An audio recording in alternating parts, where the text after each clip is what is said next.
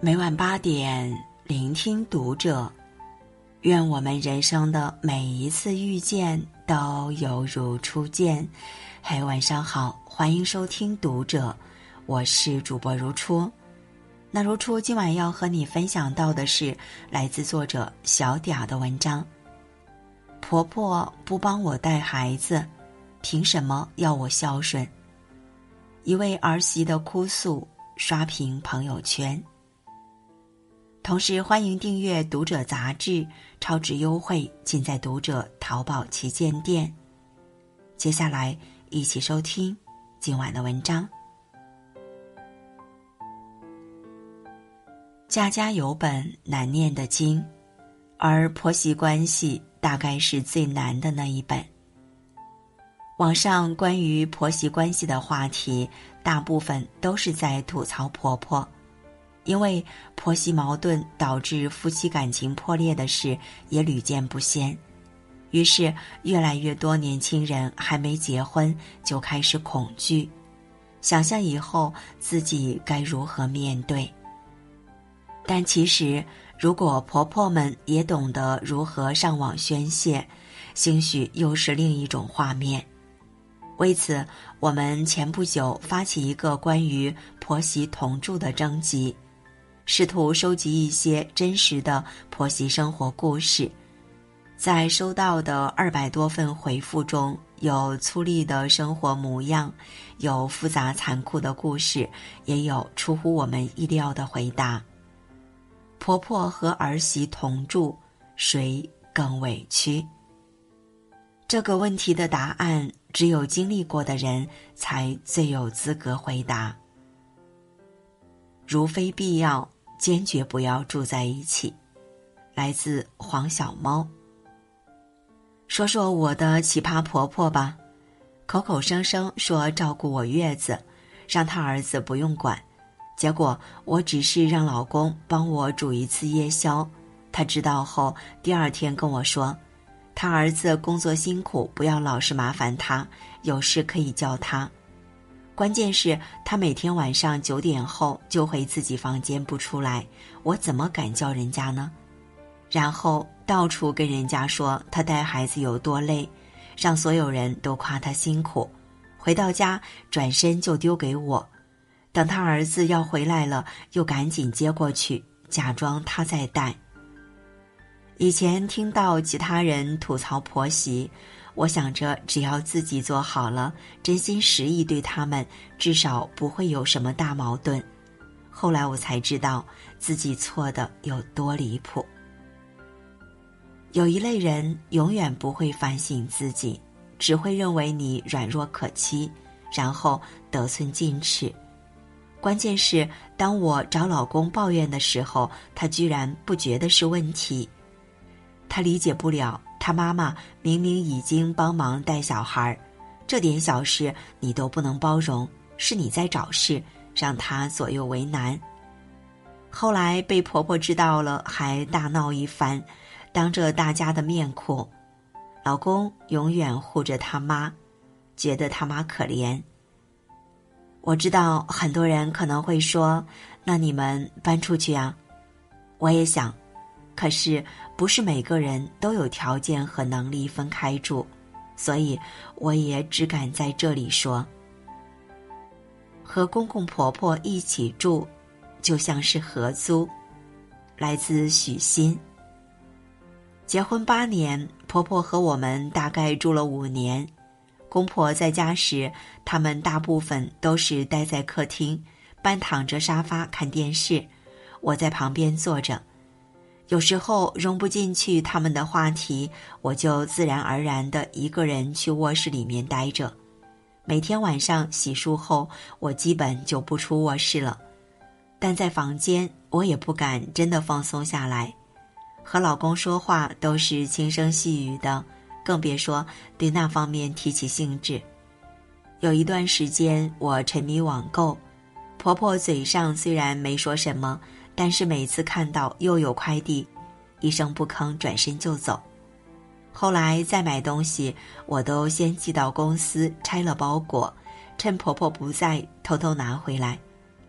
和公婆一起住，与其说是矛盾，感觉更多是拘束和压抑，甚至还不如合租，因为合租的室友也不太会来干涉你的生活的。所以今年我和老公靠自己的努力买了房子了，虽然不大，但对于我来说，除了空间和自由，还有最重要的归属感。我可以按照喜好装饰自己的家，沙发想怎么躺就怎么躺，洗完澡可以不穿内衣，每天取快递毫无心理压力。我终于感觉到自己才是这个家的女主人。虽然没什么深的交流，但是我很依赖他。来自琪琪妈妈。我的婆婆六十三了，没读过书，一辈子农民。我上班忙，她就把家里打扫得干干净净，墙角和沙发底下拿抹布一点一点的擦。她简朴惯了，但每次都不厌其烦，换着花样给我们做吃的。买菜时还经常向人请教怎么做更好吃。尽管我有时候也会羡慕别人有个年轻有文化的婆婆，可以一起逛街、一起聊天，但现在这样我已经很知足了。可这一切都在我生完孩子后变了。孩子黄疸、肠胀气、吐奶、腹泻、辅食、喂养等，把一家人折腾得心力交瘁。我也和婆婆发生过两三次争吵。一天晚上躺在床上，老公问我：“你有没有觉得自己越来越焦躁了？”我才惊觉，原来变的是我。那些争吵其实根本没有任何意义。孩子在按时长大，婆婆更加尽心尽力，反而是我的抱怨破坏了家里的氛围。两代人住在一起，必定会有年龄、阅历、生活境遇上的差异，但目标都是为了这个家更好。我们掏空家底买房，住在一起有错吗？来自张怡。我不明白现在为什么大家都在劝年轻人不要和长辈住一起。我们辛辛苦苦攒了一辈子。全款给他们买了房子，还给装修好了，到最后我们却不能住。我不知道说这些话的人有多少是当父母的。换个角度想想，如果你给儿子买了房，最后却被儿子儿媳赶出去，你们心里作何感想？大家都是做父母的，如果孩子有赚钱能力。能照顾好自己的家庭，我们肯定也为他们高兴。但是现在年轻人大部分还需要父母的帮衬，买房子、带孩子。我也不是那种讨人厌、非要住在一起的婆婆，只是谁能站在我们的角度替我们考虑？我们掏空了家底，人也老了，没地方继续打工。除了孩子身边还能去哪里？那些说让孩子出钱养老的，就算让儿子媳妇给，他们能给多少呢？更何况我们也不想成为孩子的累赘，拖累他们的生活。住在一起不是最节省的方式吗？都说儿媳不好当，婆婆也同样不好当。来自陈大姐。孙子出生就是我带，白天我带，晚上跟我睡觉，还要做一家人的饭，买菜、洗衣服，偶尔做家务，腾不开手看孩子，就让孩子自己看电视，儿媳就不高兴了，说我经常给孩子看手机电视，影响视力。前几天托人从老家带了两桶自己榨的花生油给孩子吃，又遭到嫌弃。现在谁还吃土榨的花生油啊？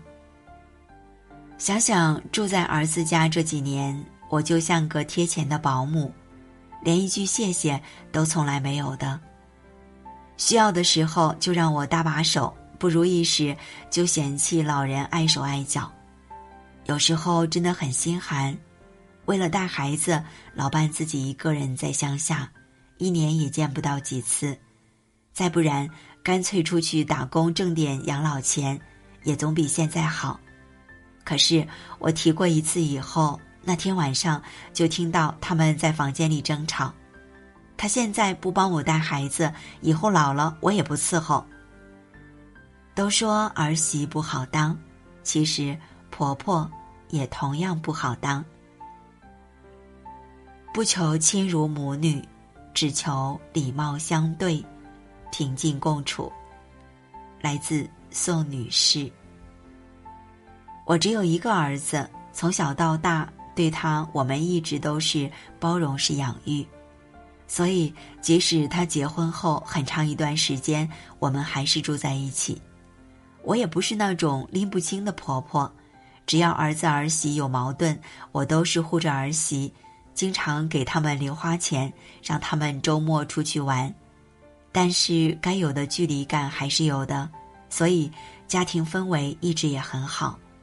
儿子结婚后成熟了不少，儿媳也时不时会给我买东西，亲戚间见到谁嘴都很甜。